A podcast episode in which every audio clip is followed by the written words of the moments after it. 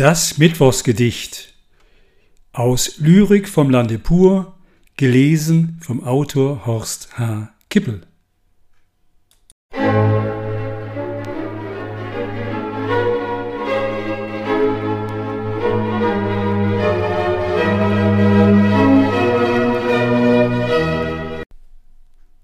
Ole, ole, das kommt mir Spanisch vor.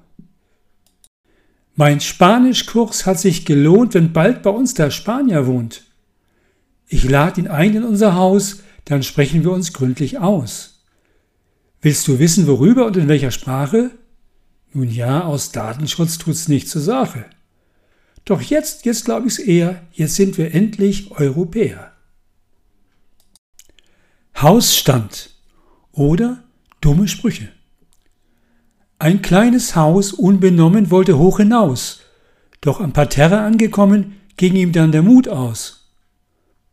Doch sei es wie es sei, das Haus war sowieso nicht schwindelfrei.